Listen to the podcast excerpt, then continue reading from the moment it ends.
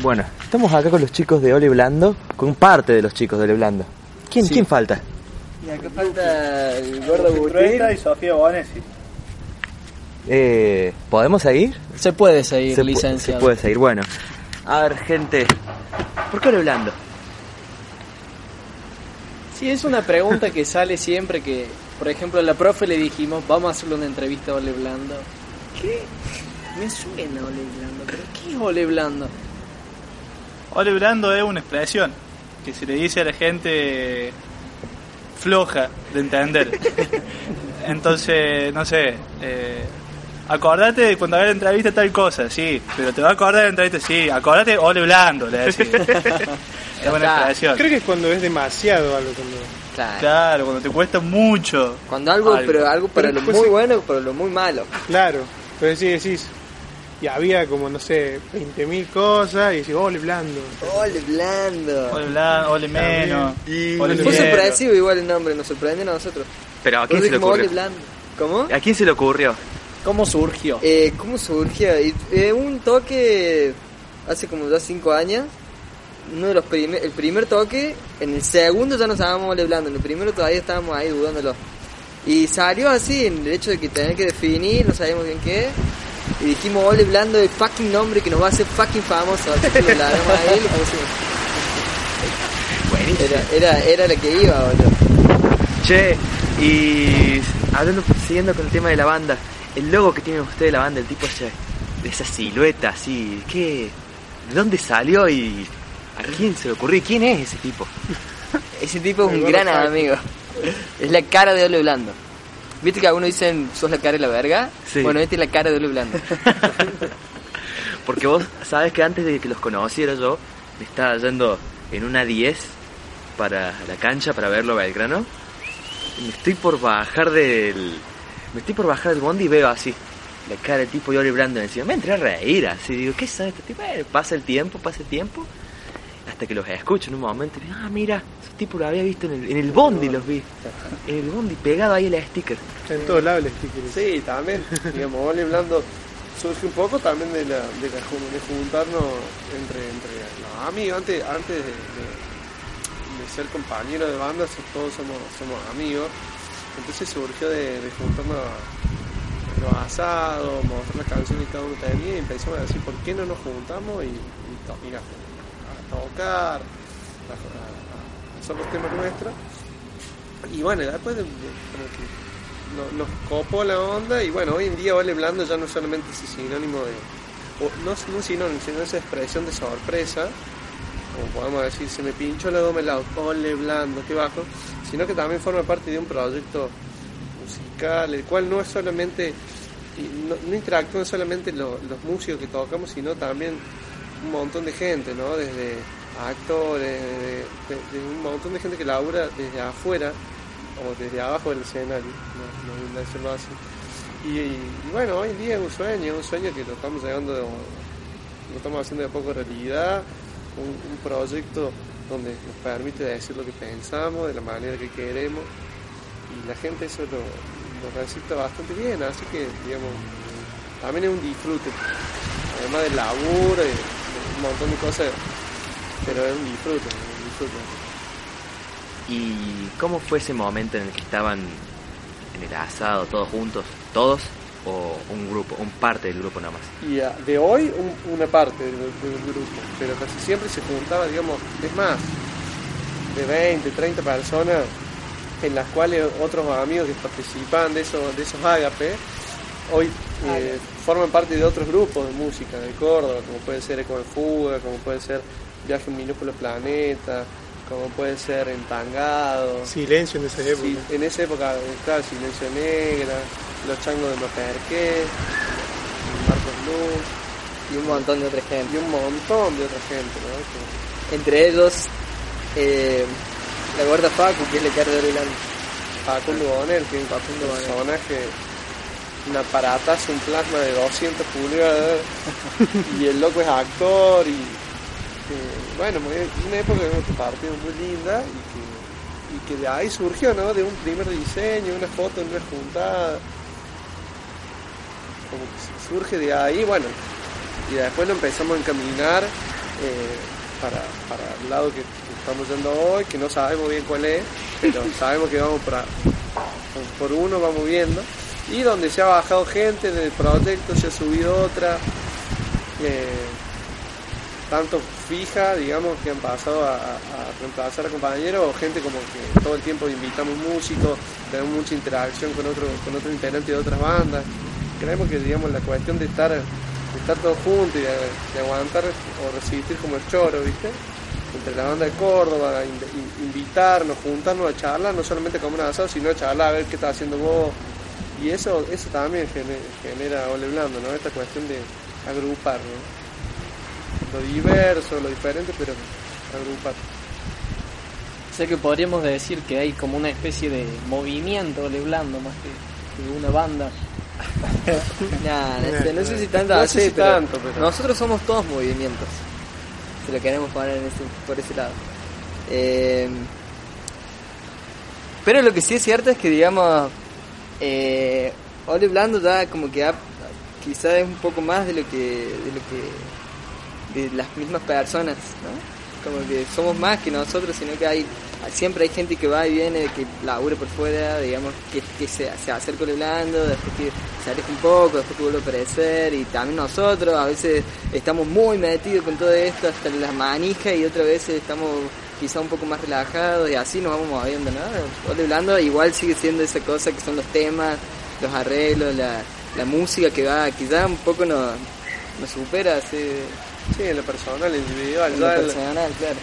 Yo creo que para ahí ya hay canciones en las cuales si, ya, si vos escuchas una canción de, cualquier artista y la tomas como propia, ya no es más del artista, sino que también es un poco tuyo. Y creo que, que un poco es, eh, como dice Juli, por ahí uno está en, una, una vorágine y viene de una manera y por ahí se suma gente, se baja gente. yo no, no diría en Nepal que es, que es un movimiento, es muy grande en palabras, pero sí me parece que es un conjunto de, de, gente que, labura y que en la cual también nosotros nos, sumamos como Ole Blando como, y como cada uno individual a, otro proyecto y sumarle a otro, a otro grupo esto de la, de, la cuestión del músico independiente, de la autogestión, de decir, che, mira, eh, yo ya perdí aceite con esto, si les parece ustedes háganlo de esta manera y ahí te, te encontrás con otro grupo que son muy peligrosos, con, con mucha trayectoria, como puede ser los Caligari, los Ereca Sativa, eh, la pata de la tuerta, la madre del borrego, bueno, Luca Heredia y, demás. Yo ahora me estoy olvidando los entangados, 200, ¿me entendés? Grupo que pero que estamos por el mismo camino y eso está bueno está bueno generar, no sé si ole blando, pero entre todos generar una cuestión de, no sentirnos solos y laburar conjuntamente. Esa, ese laburo conjunto que hacen ustedes en relación a la música, ¿qué influencias creen que tienen en lo musical? ¿Creen que ustedes están influenciados por el rock de Córdoba, por esas bandas que nombraban con una trayectoria mayor? ¿O por algo nacional o por qué no por algo internacional? Por todo todos eh, tenemos la suerte de que, aparte de, los, de bandas internacionales y ya los grosos del rock, de habernos encontrado en Córdoba eh, con una cantidad de músicos y bandas eh, increíbles que vienen caminando de hace mucho más que nosotros y que, que, las hemos, y que nos hemos hartado de escucharlas y, irlos a ver. Sí, Es muy, es muy difícil decir, no, no, nuestra influencia principal es esta, por ahí hay, hay cosas que te movilizan de determinado lugar, entonces, con respecto a la cuestión escénica, te movilizó un, determinado grupo y con respecto a, esta canción que nosotros hacemos, por ahí tenés otro, otro tipo de influencia. Lo que sí me parece muy importante como destacar que al mismo nivel, ¿no? De que te puede influenciar un Charlie, eh, Pink Floyd, todas las, las bandas mundialmente conocidas, digamos, al mismo nivel te, influencia una Armando Flores, eh, un Horacio Sosa eh, y demás, ¿no? O sea, no qué. No qué. Entonces, como que eso me parece que para destacar eso está bueno con respecto a la influencia que al mismo nivel que, por ahí te puede influenciar eh, una banda internacional, es más, yo te diría que es más no es al mismo nivel, te diría que es mucho más grosso porque lo tenés al lado el compañero, lo tenés acá, o sea, lo, lo tenés, lo podés ir a ver, podés sentarte a charlar, entonces es mucho mayor la influencia que vos tenés del artista que, está acá, que uno lo ha ido a ver de, de, pibe, eh, ¿me entendés? Que, el que, el que no conocemos. ¿Y cómo conviven toda esta pluralidad de sonidos del rock cordobés, digamos? Que es bastante amplio de por sí. Así es. ¿Cómo conviven en dónde? Entre sí. ¿Cómo, ¿Cómo es la relación entre las bandas, digamos?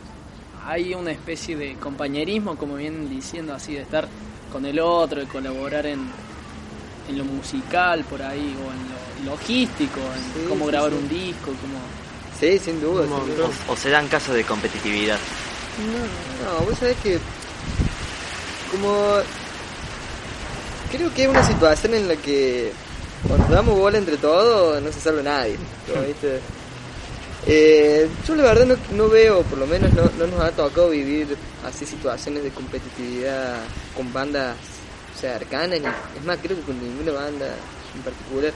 Eh, lo que sí hemos, o sentimos, o por lo menos yo siento muy fuerte, es que hemos tenido un montón de, situaciones en las que hemos compartido muchísimo, desde, desde eso, desde información sobre dónde tocar y cómo tocar, digamos, cómo hacer para, para llegar a esos lugares, hasta eh, cosas logísticas como grabar un disco, como cómo organizar una banda, cómo comunicarnos entre nosotros. Todo eso es algo que... Fecha en conjunto. Fecha en conjunto y claro, y después eh, lo que es toque y eso, que también ha salido un montón, lo que es grabar cosas, eh, también de vez en cuando sale alguna que otra. Y digamos, y de alguna forma eso genera como toda una, una situación muy cálida para, para que todos podamos, digamos, de alguna manera ir dando pasitos en una maratón mucho más grande, digamos. Em, y también de, sentir que el logro del otro es un logro de, propio también. Por ahí uno, qué sé yo, uno ve como lo que planteas vos con respecto a la competencia o la envidia, te va a decir, ay, cómo me gustaría tal cosa a mí, ¿por qué le toca? No, digamos, yo, yo en lo personal esto lo digo, lo, vivo como, qué bueno, qué bueno, qué sé yo, y, que bandas de Córdoba estén yendo constantemente a tocar a Buenos Aires, que bandas de Córdoba se vayan de gira por otros países, como pues en México, que bandas de Córdoba tengan niveles en los cuales y, que, los reconozcan, ¿no? participando de, premios que por ahí, en lo personal, no sé si es tan importante el hecho del premio en sí, como puede ser un Grammy Latino, como están nominados hoy en día Eruca Sativa o, o los MTV Music como está nominada la banda de Villa María Rayo Lacio, ¿me entendés? Yo eh, no, no sé si, si, mi sueño es estar nominado a eso, sino que me, yo me alegro de eso, yo, me, me, pone muy feliz que, porque son gente que yo, yo la he visto laburar, le he visto de qué manera han laburado para llegar, inclusive a, lugares donde capaz que ni se han imaginado llegar, yo creo que también es, eh, es un logro hasta, hasta propio de nosotros también, no, no mío, no solamente de Blando, sino de un movimiento que de a poco, ese, ese, ese sí que es un movimiento, un movimiento de la familia independiente Córdoba que de a poco, en, muy poco espacio se fue abriendo y se fue agrandando ese espacio. Eh, cada vez se, se elaboró más profesionalmente, eh, respetando mucho el público, por ende la recepción de la gente es mucho mejor y cada vez más, y, uno sale afuera y entonces, eso con respecto a, los logros, eso yo lo, tomo como, como son míos también. Y esa comunión es bastante interesante. Eso me parece, como decía Julio. Aparte, nos ayuda a todos esos logros. Es decir, eh, de repente aparece en la escena nacional eh, Eruca Sativa, Los Caligari, Rayo Láser y Suro Oculto y a nivel en la escena nacional, digamos, decir, bueno, a ver, en Córdoba algo está pasando, digamos. Totalmente. Claro. ¿Y cómo fue que se hizo? ¿Qué, fue el, ¿Qué fueron las cosas que se tuvieron que ir haciendo para que Córdoba se vaya abriendo ese lugar para las bandas locales? No, no, te, no te podría enumerar las que yo creo y todas las que yo no conozco y las cuales se hicieron. Yo creo que eh, hubo una cuestión en lo con el, con el, no el nacimiento, sino con la vuelta a la democracia, que fue un auge grande, en el cual por, esa época histórica era tan complicado grabar, no como ahora, y de registrar las cosas que por ahí nosotros hoy en día es como que tenemos como músicos actuales tenemos que valorar el labor que hizo esa gente, ¿no? Con nada, con nada y volviendo de un proceso el más oscuro de, nuestro país con, con, lo que significó bancarse lo que fue la represión, la censura y yo creo que eso viene desde esa época, de grupos que los cuales eh, uno tiene conocimiento por, por nuestros padres, como puede ser Vamos a Andar, Córdoba Va, Quetral, eh, qué sé yo, me, voy a olvidar un montón, pero de los que se me ocurren ahora. Y que me parece que de, en, ya de los años 80 se había generado... El dúo Anter. El dúo Anter. De los años 80 se había generado lo que era AMIC, que era eh, la Asociación de Músicos Independientes de Córdoba, que lamentablemente eso no, de, la cuestión, digamos, no se pudieron, no pudieron adquirir una personería jurídica que después, durante los 90, con el tema de, la, de las bandas de cover y con todo lo que, bueno, con toda la década de eso fue un congelamiento, una, una meseta para todo, ¿no? inclusive para esto. Y yo creo que después de la crisis del 2001, eh, a todos, desde, desde el lugar que cada uno ocupa y nos, movilizó y, ahí nos dimos cuenta de que parece, ¿no? Que había que dejar de llorar, que había que dejar de quejarse y había que ponerse a laburar. Y mientras nos quejamos, seguir laburando. Y ahí es donde surge, me parece, 2006, 2007, donde, donde se genera todo este nuevo movimiento de música independiente con la UMI, el MUC, y se generan federaciones de música independiente. Sí, también me parece que hubo eh, por suerte o, gracias o, por culpa de la política nacional, hubo un cambio de política en lo SRT en Córdoba, que antes la Power 102, entre la Power 102 y la 100.5 no había mucha diferencia, y cambiaron eh, desde que nuestra radio le da bola a todas las bandas locales que están con entrevistas, le pasan los discos, y eso y es un cambio importante, de repente decir, bueno, a ver, tengo, eh, ahora hay medios que, que, da, que difunden lo que pasa acá y que no se están fijando lo que pasa en Buenos Aires, digamos. Eh, eso, eso me parece que es un cambio fundamental. Sí, y ese cambio fundamental, o sea, que es atrás, yo creo que se da y que se dio no solamente con, eh, respecto a eso, sino también porque en un punto fue eh, fue una exigencia, me parece, de, de determinado sector de música que, que, se, exigía tener visibilidad, ¿no?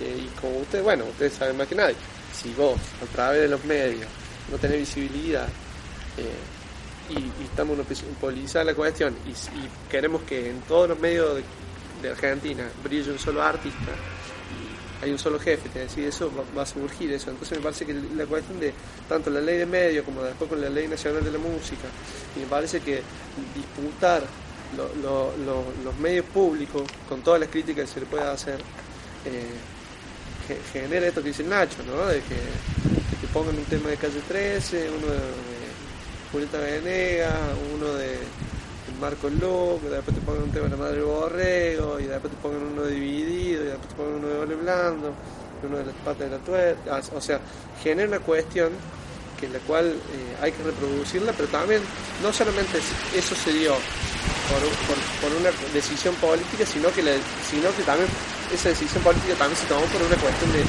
un laburo que se venía haciendo de mucho antes. Totalmente. Entonces me parece que la escena hoy de Córdoba, si, ve, si estamos viendo estos, estos logros, así que pareciera como que dicen, no, ¿por qué de un día para el otro tal están nominados para el Grammy, Latino? ¿Por qué están al margen de que hayan tenido otras posibilidades o hayan llegado a través de discográfica, lo que sea, el laburo de esa gente eh, eh, es, tremendo y fue tremendo para llegar a, ese lugar. Entonces yo creo que, como te decía, el movimiento de Córdoba surge desde, allá y que hay que seguirlo fortaleciendo y me parece que tratando de, quebrar y romper esta barrera de lo individual, eh, que es lo que no, han impuesto en no en los últimos 10 años, sino en la década del 90, y poder romper eso y darnos cuenta de que la cuestión es la cuestión colectiva, con todo lo complicado y lo difícil que eso, eso conlleva, ¿no? Eh, pero, pero, como decía Juli, si, si no vamos, si no nos salvamos todos, no se salva nada. estar ahí, estar ahí conjuntamente y, al pie del cañón. Eh, volviendo un poco al, principio, a los inicios de la banda, ¿se acuerda cómo fue el primer recital? Sí. mira, la primera vez que tocamos, tocamos en una. Preselección. Tocamos, claro, en una preselección de la Gran Rock. Y tocamos. Yo ni siquiera tocaba guitarra eléctrica, sino tocaba una, guitarra acústica. Y estuvo bueno porque mm, la gente se. Era la preselección, todavía estaban los jurados, nada más. Y en eso la gente se reprendió y se puso a aplaudir, o sea, se puso a, a acompañar a la banda ahí. Y bueno, ahí fue cuando de alguna forma quedó el nombre Oli Blando, ¿no? Y mm, también en un momento a mí se me rompe una cuerda, pido una guitarra a un, a vieja que estaba ahí, una guitarra eléctrica que sonaba muy distinto a lo que tú, a lo que tú estabas acostumbrado. Me lo pongo, tocamos los temas, qué sé yo, y se agarramos. Habrán sido cuatro temas. Y después el, toque, digamos, cuando fuimos más seguros, la siguiente fue el verano rock, en el cual no sé si cerramos, pero estuvimos ahí en una, en una, como en un horario que había mucha gente y estuvo muy bueno, así fue como, estaba, había mucha gente amiga también, mucha gente conocida, ¿no? Sí, fue como bastante revelador, sentido como la participación de la gente, ¿no? Como que nunca nos hubiese Claro, fue como alentador, así como decir, va, va, va. Lo estamos pasando bien todo. Y ahí nomás, creo que el fin de siguiente hicimos una, dos fechas acá en Grote. Exactamente, para a la la banda. Para representar la banda, eh, yo los vine a ver, boludo. Nacho nos vino a ver. Qué raro. Así que eso fue más o menos comienzo. Sí. Eh, ¿Y cómo fueron esos primeros temas? ¿Empezaron con covers o no, ya tenían cosas? Entre esos temas estaba un tema que se llama Imperio de Cristal. Sí. Otro, Tres. Y La Negra. Todos del primer disco. Sí. Y. Guacho Cordobés. Guacho Cordobés. Que es lo más lo, lo grabamos ahora en el segundo disco. Y después ¿Recuerda que.? Ah, Patog. Patog. No sé si Patog, que sí. Pero sí la tocamos en el. Sí. Ah, sí, es cierto. Patovica, entonces. ¿Cómo es la historia de Patovica? Estaban en caravana los pibes. Estaban, se sacó el grupo luego. Estaban los chicos ahí. Yo no estaba. Y el Drupi. Eh, no sé, estaban en, en, un grupo porque realmente nosotros no estábamos, aunque ustedes no lo crean. Eran un grupo así de gente de la ESI, creo. Y estaba la planta y, y el gordo Drupi. Y ellos dos, bueno, estaban ahí, que esos dos quisieron entrar un, a un boliche, no los dejaron entrar. al gordo no lo dejaron entrar porque tenía pantalones náuticos. que no, que no, que no pueden entrar con esos pantalones, que se yo, que yo. Indignados, se fueron todos, eran como una, en una banda se fueron todos por otro lado, que eso y el gordo se ve que se quedó con toda la indignación encima y se fue a su casa con una canción. Qué hijo y, y, de ahí salió el tema que podría decirse que es uno de los más conocidos. Sí, sí, sí. Y bueno, pero después en la grabación, porque ayudó mucho también que haya estado, porque tiene varios arreglos, ¿no? Y, y en, esa, en esos arreglos participó también, bueno, todos los de la banda, más el Jorge Martínez que hizo unos arreglos de caño, eh, que estuvo que la verdad que nos gustó mucho y bueno, también ya en el disco lo empezamos a ver como, como decir, uh, esto está muy bueno, digamos, está, está bueno como había quedado conceptualmente y todo. Sí, además era un tema que nosotros lo tocábamos para hinchar bola, digamos. Claro. Un día, esto, esto también está bueno, un día charlando con mi prima, así me dice, a mí me gusta el tema, dice, pero me parece que le falta le falta más power en el sentido de, pero ¿qué le decís? No, como que no, como que suena como que hinchando la bola y no dimensionan que bocha de gente se murió porque lo mató un patavica pegándole, pegándole. Y ahí como que me hizo caer una ficha bastante oscura y a la vez muy realista. Entonces, yo digo, te exagerando, pongo en Google chicos golpeados por patobica. Yo pensando que la última vez que le pegaron un chavo o una minita fue cuando salió en la tele con él. Y me aparecieron en el dos millones de notas, de entrevistas, gente que lo habían hecho lo que más me impactó fue uno que había sido la semana pasada, en la cual yo en ese momento estaba y agarré y copié todos los links y puse a leer noticias en un paro, ¿no? algunas muy ásperas que, sea, te, daba mucha bronca de, hasta, el, punto de, de, llorar, digamos. Yo le escribí un mail al gordo, Grupi, digo, hermano, está todo bien, el tema está mortal, que pique para pero nosotros no podemos hacerlo boludo y cantar como si fuera hinchando la bola por esto, por esto. Digo, acá te paso todos los links que encontré. Y el gordo, el otro ensayo, pum, cayó con la segunda parte del tema escrito, que es la que habla de. La que habla más perdemos un argentino, esa historia. Sí, exactamente, claro. Y la, parte de heavy metal también. La parte de heavy metal. bueno, y eso le fue naciendo en el vivo. Mucho de ese Patavica ha tenido mil versiones, en las cuales la gran parte de ellas, al final, cambia. Y cambia sustancialmente. Eh, no sé, generalmente usamos esa parte del patavica para, para hacer cover, por ejemplo. Cover, así pedacitos, ¿no? Para reírnos un poco con, con la gente, con entre nosotros. Entonces, digamos, ahí sale también aparecen actores cuando se puede, aparecen bailarinas cuando se pueden, aparecen, no sé, aparecemos nosotros disfrazados, aparecemos los diálogos distintos, les flayamos. Entonces eso, eso también fue como naciendo un poco en el vivo y... Es como el recreo del show, Tocamos temas de los Backstreet Boys. hay, hay temas de los Backstreet Boys, temas de, de Bob Marley, de Mala Fama, el bombo necesita, la pata de la La Así que Eso, eso es lo que sale. Mira che. Eh, continúa.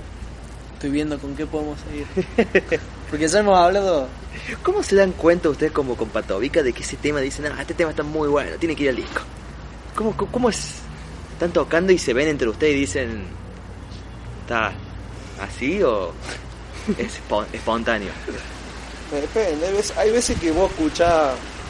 A ver, con el que me pasó del comienzo, que para mí estaba buenísimo el tema, que yo sabía que podía. pero me pasó. Fue cambiando tanto. Que, después, eh, o, sea, en el disco creo que llegó así el. Bastante resumido. Era un tema que, que en el disco dura 7 5 minutos y que en el vivo nosotros lo hacemos dura cerca de 10, 12. ¿no? Entonces que tuvimos que cortarlo, hacerlo mucho más. Y con respecto a veces a mí, la persona me pasa que viene, no sé, viene Juli y dice, mira, tengo un tema nuevo. Y termina el tema y yo estoy golpeándome la cabeza contra el techo diciendo, este es un temazo, porque ahí nomás ya empezás a flashear y a decir, bueno, no, en esta parte iría esto. Y, y hay otros temas que están buenos, digamos, en los cuales conlleva más tiempo en la parte del, de, los arreglos. Pero hay temas que salen, ¡pum! Así de como una trompa, salen eh, de entrada y otros temas que conllevan mucho más trabajo. Por ejemplo, me acuerdo que apenas terminé de grabar el primer disco, cae el gordo y dice tengo un tema nuevo y lo canta y era Carta a Dios.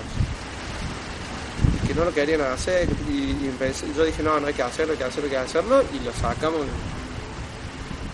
en un ensayo, en un ensayo salió ese tema así. Y hay otro tema que conlleva mucho más la ¿Tienen algo ustedes individualmente? ¿Cuál es el tema favorito de Ole Blando? Para vos, El próximo. Para vos. Y vos sabés que es una pregunta difícil. ¿Vos qué decís, Nacho? no sé, boludo. Eh... Nada, yo la verdad que me disfruto mucho cada tema. Porque cada tema es como un desafío, son distintos también. A ver, claro, antes, antes era un estilo más fang, hoy, hoy vemos otro tipo, como una rumba, como jueves. Claro. A, mí me gustan todos. sí, sí.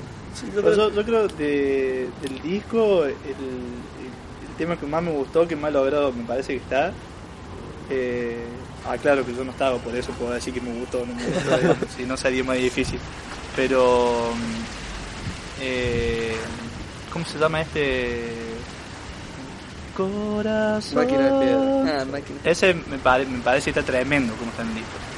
Sí, a mí, para mí, yo, nunca me imaginé que nosotros el primer disco íbamos a poder hacer un tema así que termine sonando así.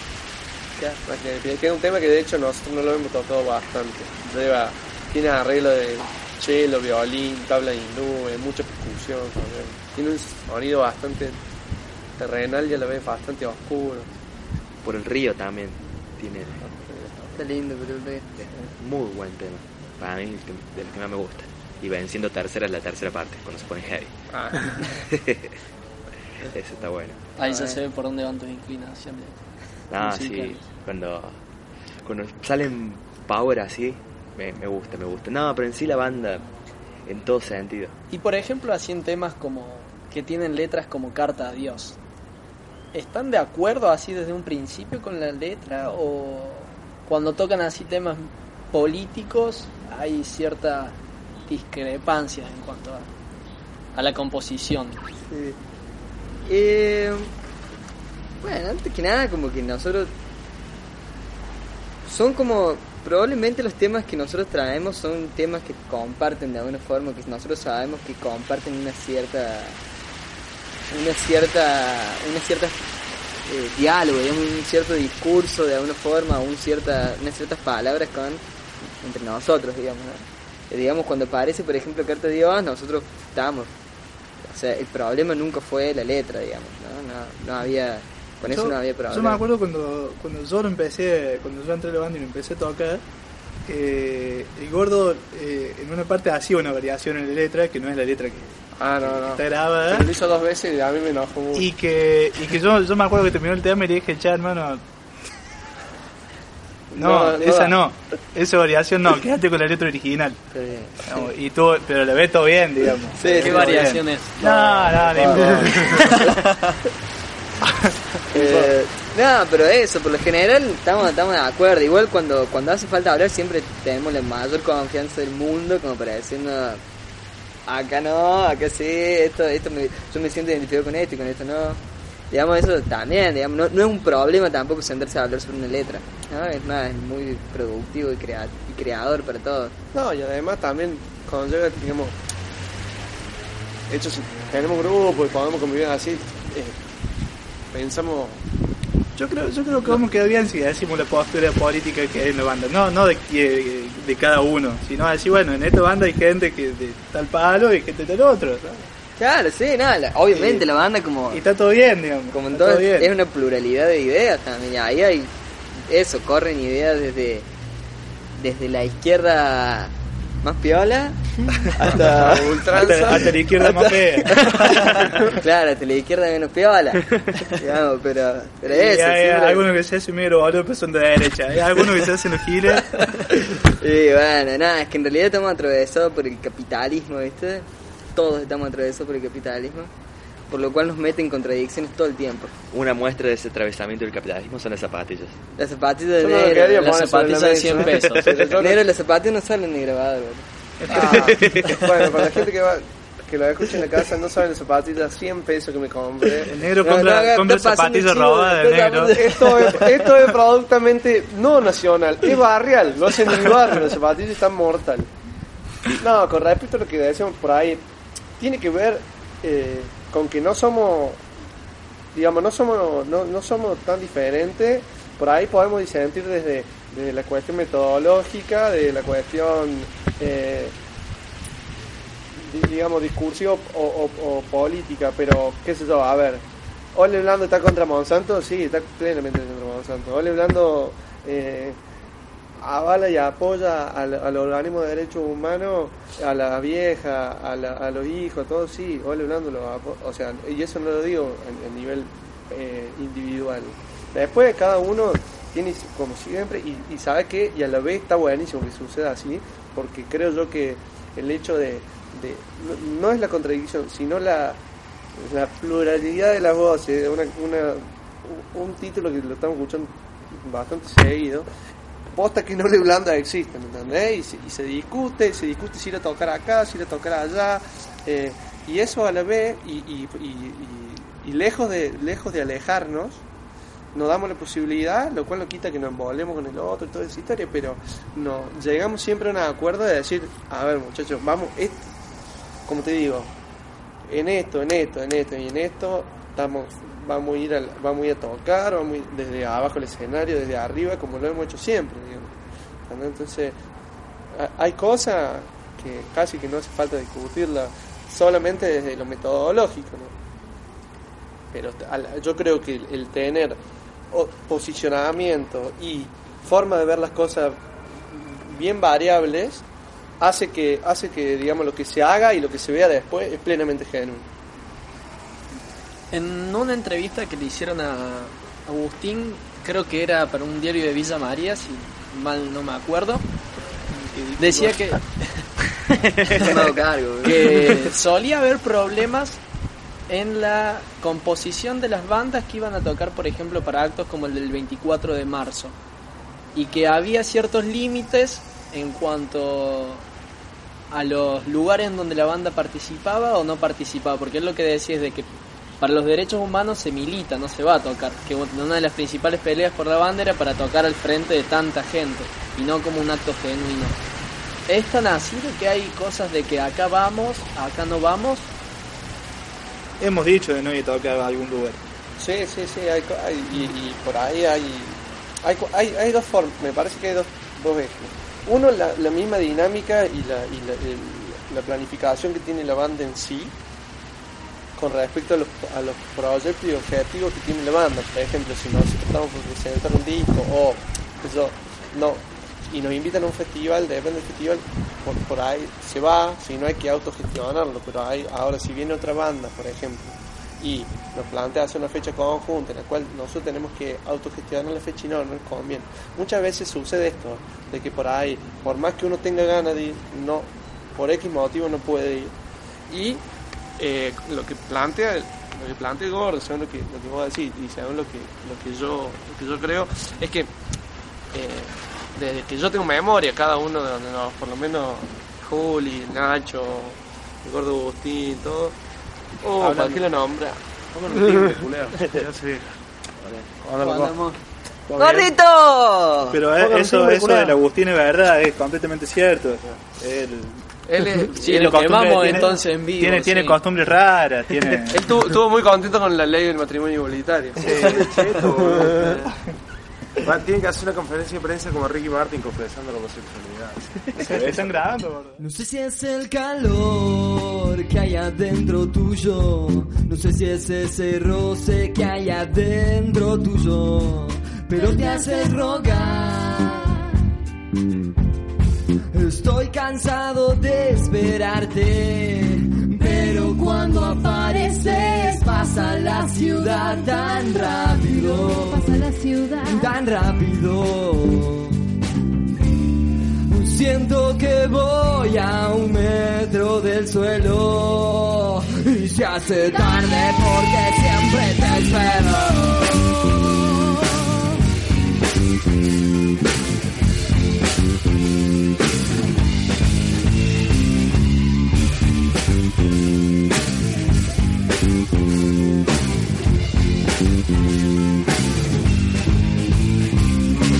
Si es el calor que hay adentro tuyo. No sé si es ese roce que hay adentro tuyo. Pero te haces rogar. Estoy cansado de esperarte. Pero cuando apareces pasa la ciudad tan rápido. Pasa la ciudad tan rápido. Siento que voy a un metro del suelo. Y se hace tarde porque siempre te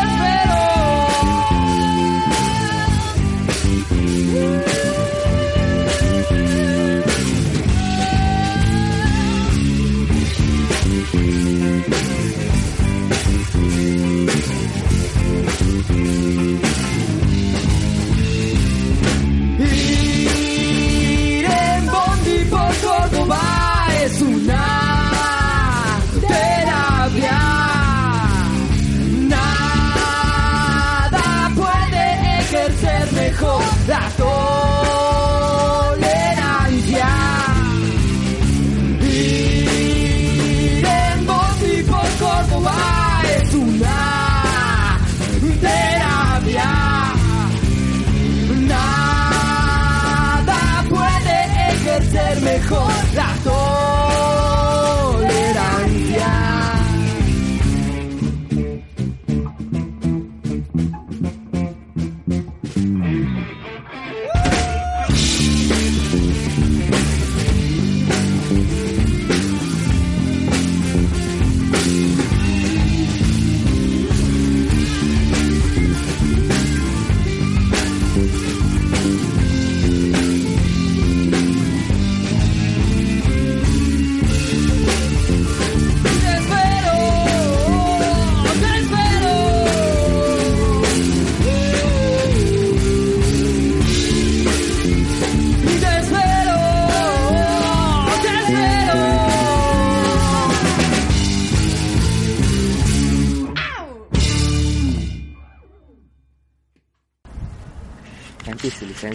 Continúa la entrevista. Nos habíamos quedado en la parte de, de la política y la música. Que les contábamos de que por ahí suele haber discusiones internas por cuestiones de las letras de las canciones. Como Ajá. por ejemplo en Carta a Dios. Que los Sí. chicos nos decían que puede hacer política desde la música. O si se hace política desde la música. Sí, totalmente. No, no, no hay otra cosa. El que se crea político, y todo, todo es política. Y el que se dice político le está haciendo funcionar un tipo de política también. Eh, totalmente, hacer, escribir lo que vos pensás, hacer la música que, eh, que por ahí no es lo que, lo que comercialmente debería hacerse, eso de hacer política. eh, juntarse con las otras bandas laborales, hacer política, todo. Totalmente. Sí, boludo, yo coincido eso. Me, me hizo acordar una frase de ese documental que me hiciste ver del Flaco, del de la canción, lo vi al final. Un documental de encuentro que lo entrevistan a Flaco Espineta por la por Ana no duerme. No, por. eh, Muchacho ojo de Muchacho papel. ojo de papel. ¿Cómo hice? Se llaman. ¿Cómo hice? Se llama el documento. Y dice el flaco en un momento interesantísimo, dice el chavo. No te olvides que lo nuestro es meramente decorativo, dice. Nosotros creíamos que íbamos a cambiar el mundo, dice. Y no te olvides que somos. Y, solo finalmente lo nuestro es meramente decorativo. Yo no quiero estar de acuerdo con esa frase. Pero mm, pero pienso que no es la canción lo que va a ser político. Creo que la canción es parte de lo que uno hace en su accionar político de todos los días. Que puede ser militar en un partido o ir y tomarte el bondi escuchando los auriculares. También es político eso. Silvio Rodríguez tira. Una canción no hace la revolución, pero no hay revoluciones sin canciones. Eso, culeo, eso. Ahí, ahí termina. Bien, Nacho. Tenemos que hacer una banda, que- ¿Por qué no nos juntamos a tocar? Sí, no. Eh, Ahí al final borren la ¿Cómo es su relación con los medios? ¿Como consumidores o como, como, Como banda. como banda? Y uno por un lado está muy agradecido con ciertos medios que han prestado, que han abierto sus puertas para las producciones cordobesas. Yo por lo menos estoy muy agradecido con gente así, que, que empezar a nombrarla por ahí sería injusto porque dejaría afuera miles de miles. Pero hay dos o tres personas que se están haciendo muy famosas y que empezaron con esa actitud. Como por ejemplo el pelado Max de por decirte. Es un loco que desde, desde el, año del pedo él tiene un programa donde va y saca banda y muestra lo que pasa en Córdoba y muestra esto y muestra lo otro. Y no se caga para venir a conversar con vos y todo. No te hablo de él. Y hablándote de él quiero hablar de, de todos los chabones que se la juegan por, por la movida cultural cordobesa. Y después la negligencia, la indiferencia total, así, el, el gran hermano allá que observa, pero es, es imposible llegar a él. ¿Cómo gente puedo llegar a ser yo para conseguir una nota en la revista Rolling Stone? No, no, no. y te queda de culo tomando mate en tu casa, boludo, porque no hay muchacha. Te pones, mandás mail, le escribí a este, le escribí al otro, activás. Pero no responde nadie del otro lado. ¿No?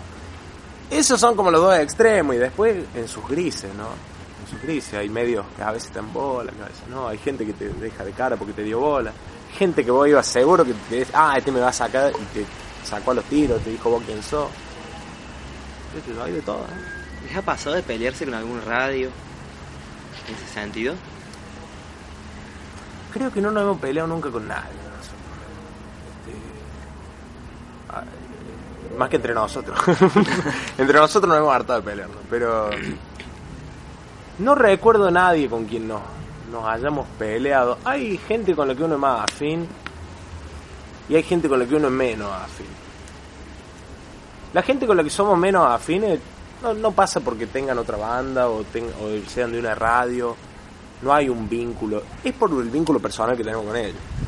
Porque capaz que me cago los chinchulines del asado, ¿me entendés? Pero por cosas que Claro. que ver con. con conflictos que yo pueda tener personalmente con alguien. como banda, ¿viste? Esas peleas entre bandas, creo que nosotros nunca... Y de la misma manera, pelearse con una radio o con un medio. Tuvimos un cruce con la voz del interior una vez. Un cruce que no tiene que ver con la voz del interior, sino con lo que se pierde pasando un mensaje verbal a un mensaje escrito. La voz del interior es un diario que imprime todos los santos días de la vida y bueno, tiene una producción medio al palo. Entonces, a veces creo yo que comete esos errores eh, del periodismo fordista, ¿no? Del periodismo que va a las chapas, del periodismo que tiene que imprimir todos los días. Lamentablemente un pequeño error en ese sentido malinterpretó alguna voz nuestra y uno que sale una vez en la vida en la voz del interior, lo último que quiere es que se malinterprete lo que, lo que vos estás diciendo. ¿Qué sé yo? Por ahí son mega monstruos, ¿viste? Entonces vos no sabes si te pegó un tincazo sin querer. Después está el paranoico que dice, no, ahí en la voz del interior nos odian, a nosotros no nos ponen.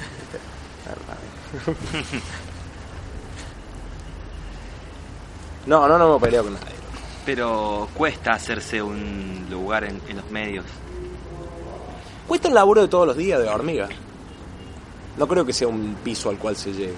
Me parece que vos tenés que estar rompiendo los huevos todos los días, mandando gacetillas. Te vas haciendo amigo de los periodistas, ¿crees? Después un momento.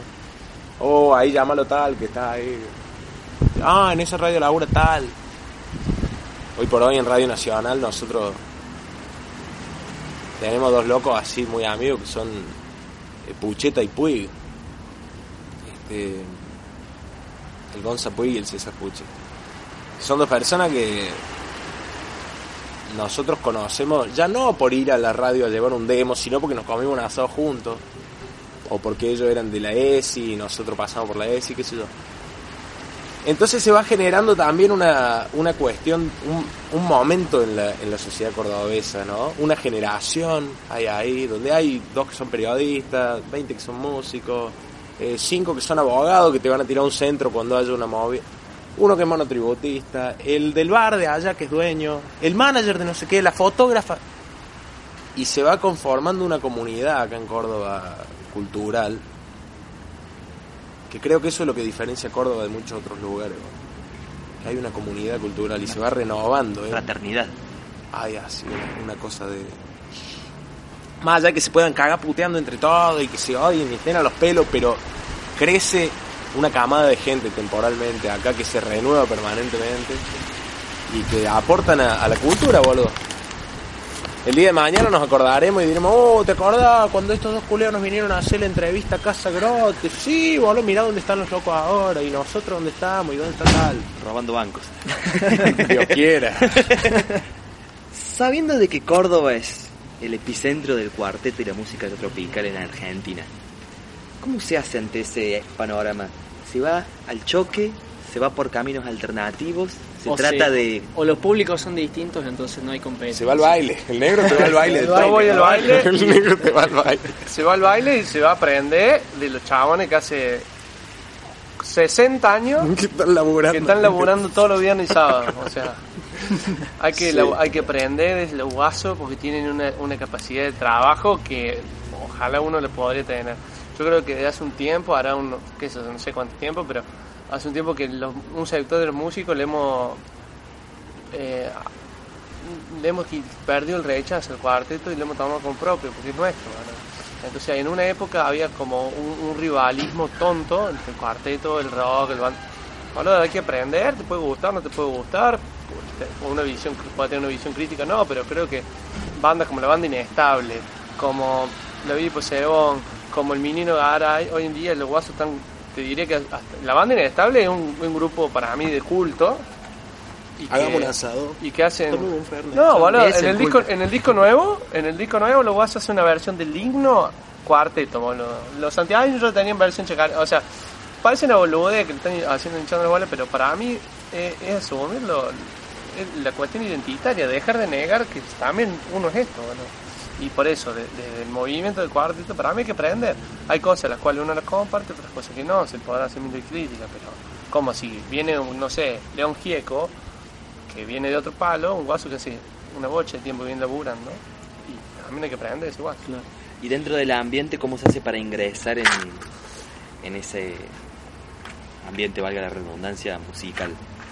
¿Del cuarteto? Claro, ¿cómo se hace para ingresar en el ambiente musical de Córdoba haciendo que el cuarteto prima?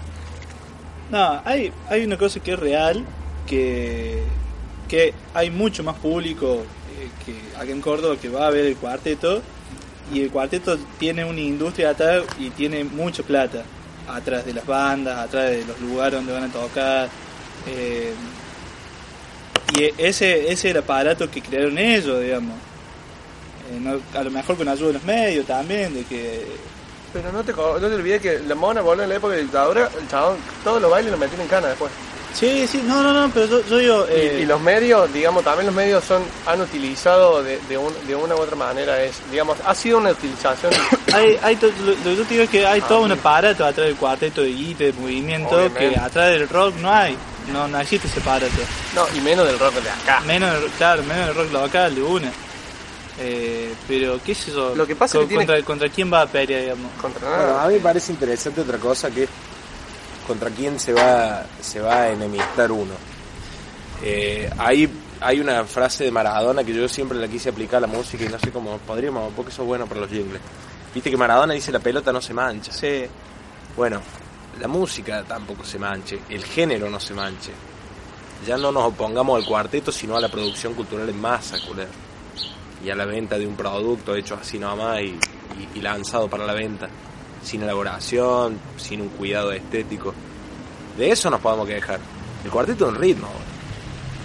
Y como dice el negro Gómez, cada vez está más bueno hacerse cargo de que hay un ritmo que está de puta madre aquí en la ciudad nuestra y que es nuestro y que lo podemos usar, porque es música. Eso no. ¿La música no se mancha? ¿Te gusta, loco? De una, de una. Ahí está, ahí termino entonces. no sabes los remates que estamos hablando. ¿Y cómo, cómo se hace lugar en la escena del rock nacional una banda de Córdoba? 700 kilómetros de Buenos Aires. Si alguien lo sabe, que no- Pero sí hay que probar caminos nuevos, ¿no? Por lo menos, no sé, eh, no sabemos cómo hacerlo, pero sí sabemos que nos sentimos cómodos donde estamos también. Cómodos en el sentido que sentimos que de a poco se va avanzando y se va construyendo, laburando, laburando, laburando.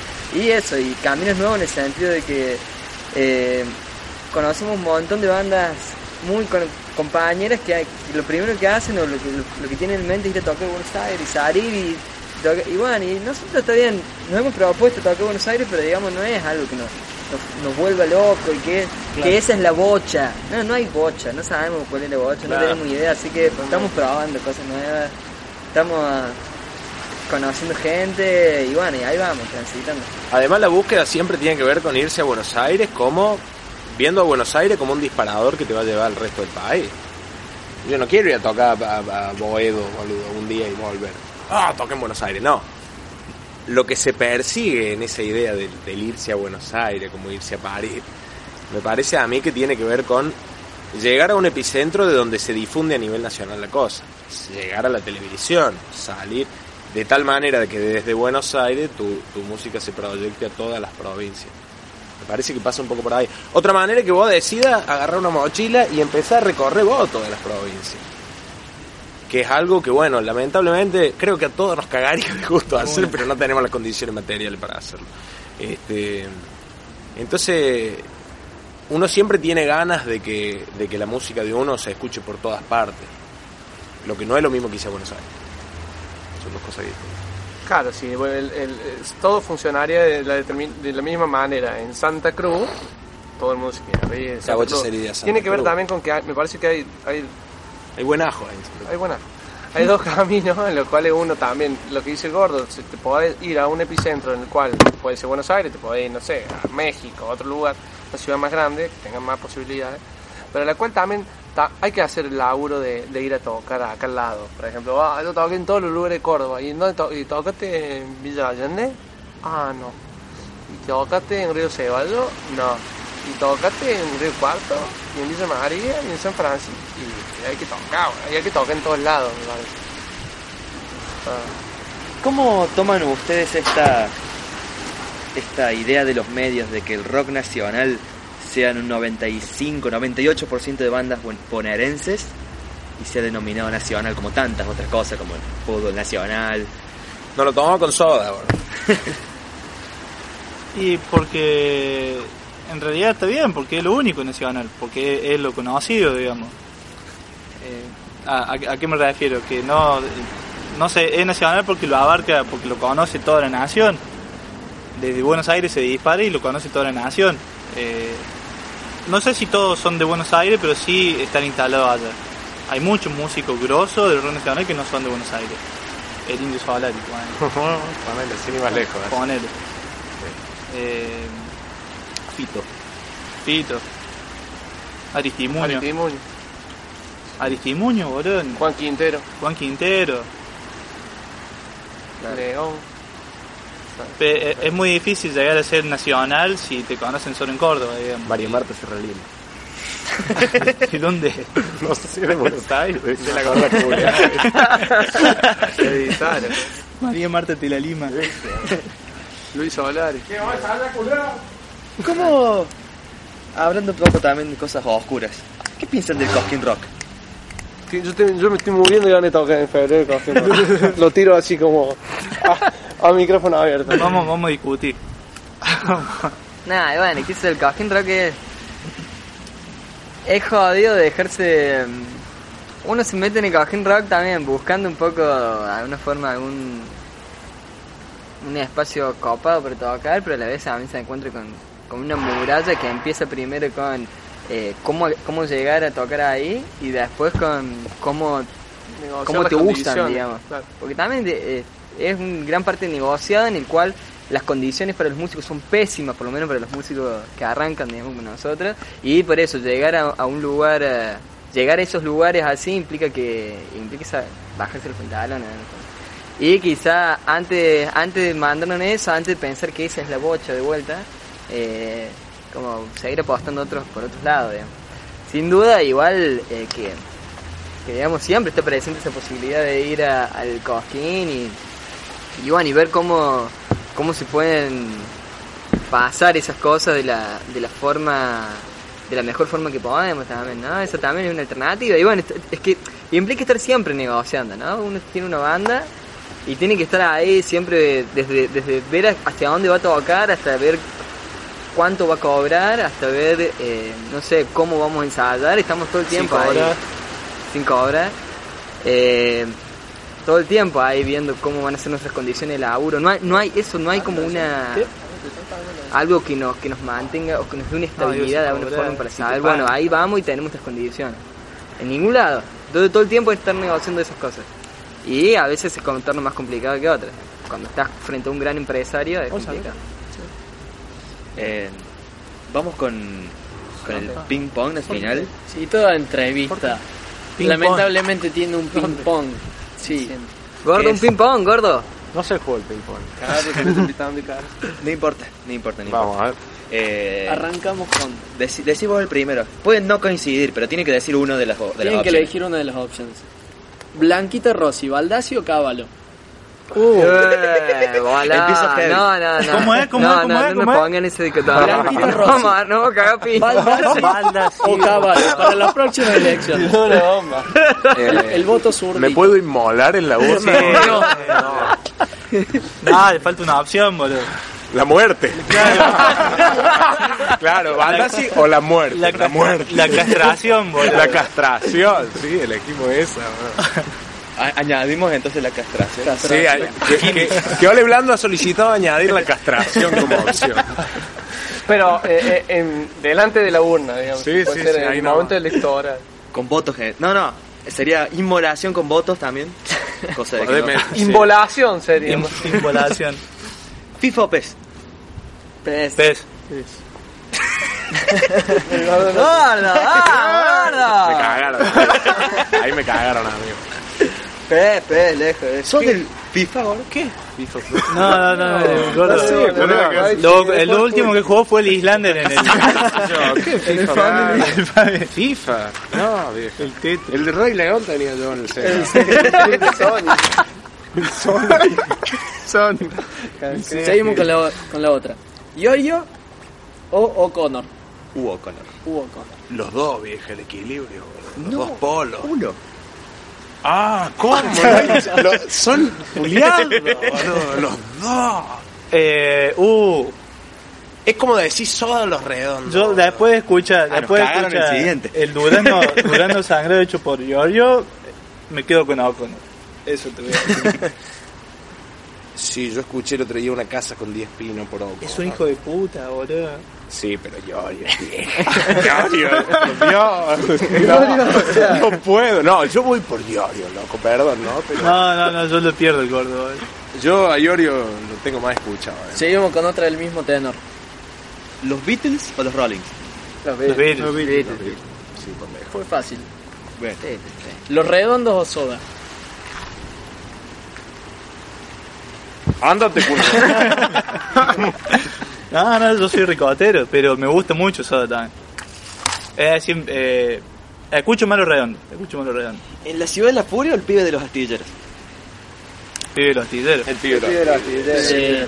sí, sí. No, diga vos, sí, estás, vos estás preguntando, no mi estás opinión. No, no, no, yo ¡No! No hay, no hay, Como dice alguno. no hay periodismo objetivo. No hay periodismo. Es verdad. Como dice. Talleres Belgrano Racing, Instituto o Argentino Peñarol. Instituto.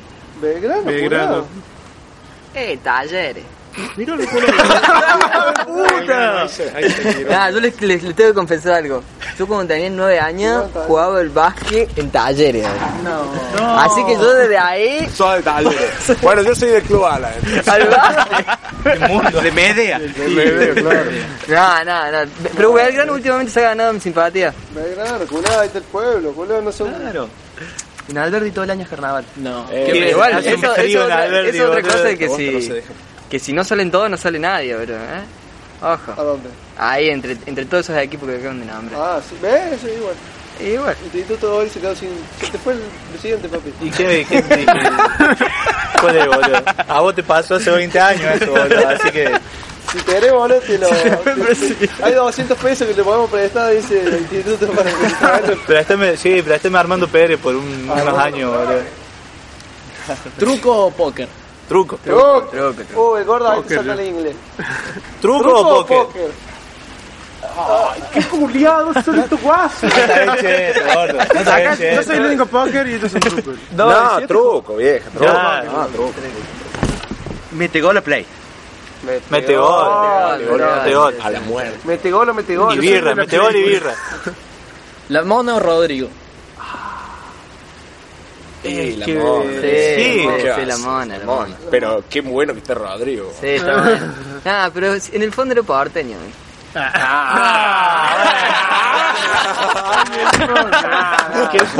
No decía boludo. No había argumento. Eh, de alguna manera Rodrigo saca el cuarteto, loco. De, de- de- el cuarteto era de, de los pobres de Córdoba y Rodrigo lo lleva a Urca, a Buenos Aires. Y, ade- y además, Julián Nah, Rodrigo, boludo. Rodrigo es el que, el que vos vas a Brasil y están todos. Y de repente se escucha.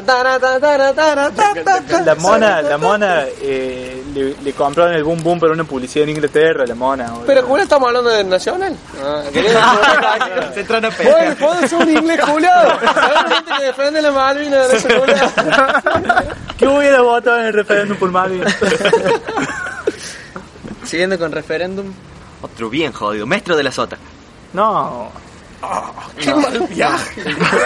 El Opus Dei, no Nada, nada, imposible dirigir. Es- son, son lo mismo, es el cordobacismo. es lo mismo, Es lo mismo. El partido, el partido de Córdoba. Nos vamos O sea, de, de es lo mismo de malo, ¿no? Yo a, Porque, a claro. Mestre le tengo menos, un poquito menos de miedo. Pero porque le falta. Dale 10 añitos más. Dale 10 años. Dale 8 añitos más. Le tengo 10 Ah, años son todos una cara de la verga. Sí me gustaría salir de juego con Mestre. Eso sí, una Eso linda caravana Mestre. una data, boludo. El, el, el, el, el otro día estuve en- internado, el chabón la baja de estómago, pues fue medio. Ese puede ser el, el, el copete de la nota. Nos encantaría encaravanarnos con, Con Mestre. Mestre, si estás escuchando este programa, Queremos encaravanarnos con vos un día. Mi teléfono es 1, 3, 5. llámame. Nos cruzamos de bando. Néstor o Cristina. Cristina. Néstor o Cristina. Mamá o papá. Discutan, no quién me querés? Ah, no, no, no, no voy a dejar que lo pongan en esos términos. no, lo voy, no voy a dejar, ¿verdad? Esto. Nah, para, bueno. ¿Qué, qué hablan los chicos que tienen más? Para mí, Cristina. Que pueden O sea, elegir. en, en efectivamente lo que lo que modificó cada gobierno, me parece que Cristina fue mucho más al fondo que, que Néstor. Sí, pero. Yo, yo soy. Para mí. A vos porque te molesta que sea mujer, pero... A mí, para mí tendría que estar en la cocina. Título. Cristina tendría que estar en la cocina. Eh, Clarín se hace hablemos, de las calzas de Cristina, boludo. Qué bien que le quede, boludo. No, yo, yo la verdad que en- entre papá y mamá siempre elegí a los tíos. boludo. Siempre. O cómo sea, se- y yo el lo tío digo en cómo se broma. llama? Aníbal. No, no quiero elegir entre, entre mamá o papá. boludo. Parece que son muy pocas opciones. Fender o Gibson. Para los que tocan la viola. Nunca toqué una Gibson en mi concha vida. Yo toqué una Gibson. ¿Sí? ¿no? ¿Qué onda? Eh, ¿Tan El buena? Tiene una Gibson ¿Tan buena o no? tan hermosa. Bueno, entonces debe ser que Gibson. Pero vos tocás una Fender. Sí, loco. ¿Y? No, no, a mí me gusta el Sí, Gibson. sí. Es- mucho más rockera El que gordo Gibson. puto este de Sí. Gilmore que tocaba. Una Fender. El gordo puto. Entonces vamos a hacer Fender. No, con Gilmour. Suponiendo. Entran por acá. Gilmour y Roger Waters. Peleados los dos. Se ponen uno al lado del otro y dicen: Chicos, vengan conmigo, dice Gilmour. Los llevo a Inglaterra y tocan conmigo. Sí. Dice. Roger Waters dice: Vengan conmigo, vamos y hacemos The Wall. Saco todos los negros que tengo conmigo y tocan ustedes The Wall conmigo. ¿Con quién se quedan? Gilmour. Tocando una vez por año. Gilmour. O gira con The Wall de Roger Waters. Me quedo con Gilmour. No sé, cura. Y Gilmour se tiene- va a morir antes. Te va a A lo sumo te vive un año más. Gilmour, Nacho. Eh, todo negro, papi. Y ahí. todo en negro. Tenés afro, no tenés nada. ahí. Vos los tributos ni el social te van a No, dar. va a estar con el facturero ahí. Gilmour Waters. Eh, No, yo, yo Lo que creo me gusta- yo creo que lo siento a los dos le digo, tengo las dos bandas, y se la armo. creo que con Gilmour sería una cosa más flashera, más, más real, boludo. Con Waters Sí. se me hace que debes ir en un avión. Gilmour es el mejor músico del mundo. Pero Eso es lo que pasa. Sí, Tú también, Gilmour, ¿eh? Eh, con Gilmour. Lo que me pasa a mí con Roger Waters también que el tipo sigue haciendo lo mismo. Ah, pero- O sea, ha hecho cosas, pero digamos, no Sigue puede, estar, presentando lo mismo. no puede estar presentando lo mismo. Acaba de terminar de escribir una ópera, boludo. Sigue presentando lo mismo. Está bien. Otra cosa es lo que hace. Está bien. Si- siguiendo con monstruos de la música. ¿Tan biónica o airbag? No.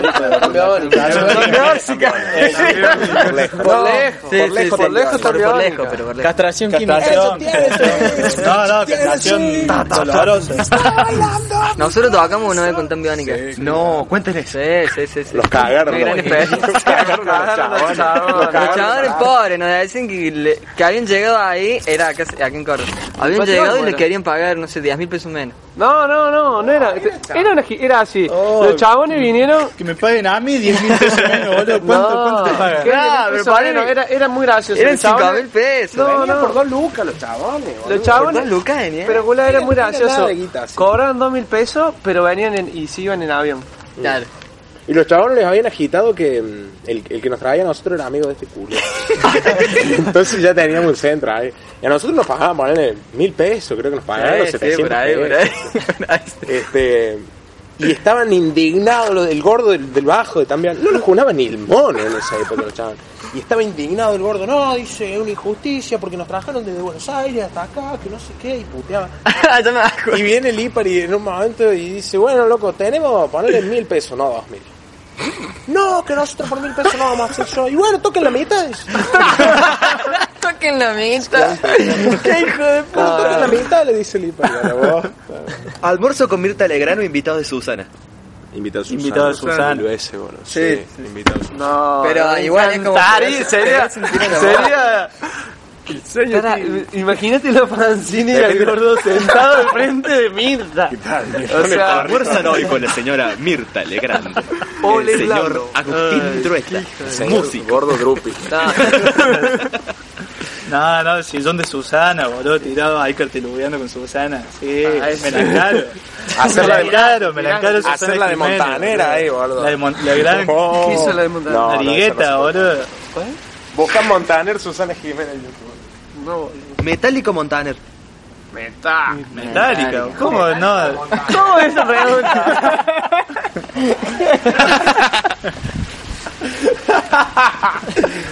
Metálico Megadeth. ¿Cómo? ¿Cómo? Metálico Megadeth. Metálica. Metallica, sí, Metallica. ¿Disentis? No, totalmente de acuerdo. Pensé que iba a saltar. Fue el álbum negro, boludo. ¿Qué más acá? Me gusta el ping-pong. ¿Cómo? La próxima la hacemos puro ping-pong, güey. Eh, ocurre. Rubio o morocha. Morocha. Clavado, clavado que es morocha. Morocha. Fancini diciente. pero- Ah, Ru-. Rubio morocha. Fancini quiere de las dos. Eh, Es Ah, rubia, rubia. Sí, así le gustan las gringas. se estaba colando el pelo de la novia, ¿viste? Claro. Ay, ¿viste?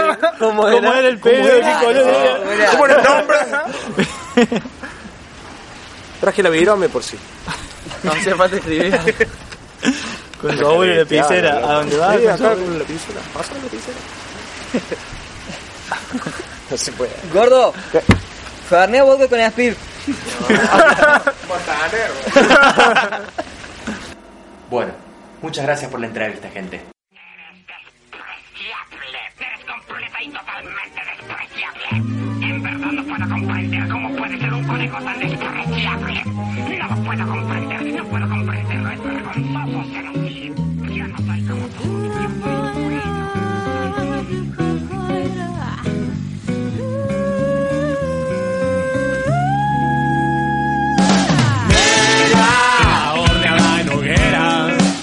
con tus kilómetros de piernas, quiero tocarlos con mi slam. Si tuviera una gomera, te tiraría tantas piedras, te rompería la mitad. Si tuviera capa, sería Superman. No habría tapia que no pueda saltar ni volar. Y si me das un poquito de agua negra, dejo de ser bonsai para ser rati, ramera, ratera o rastaman, lo que te guste.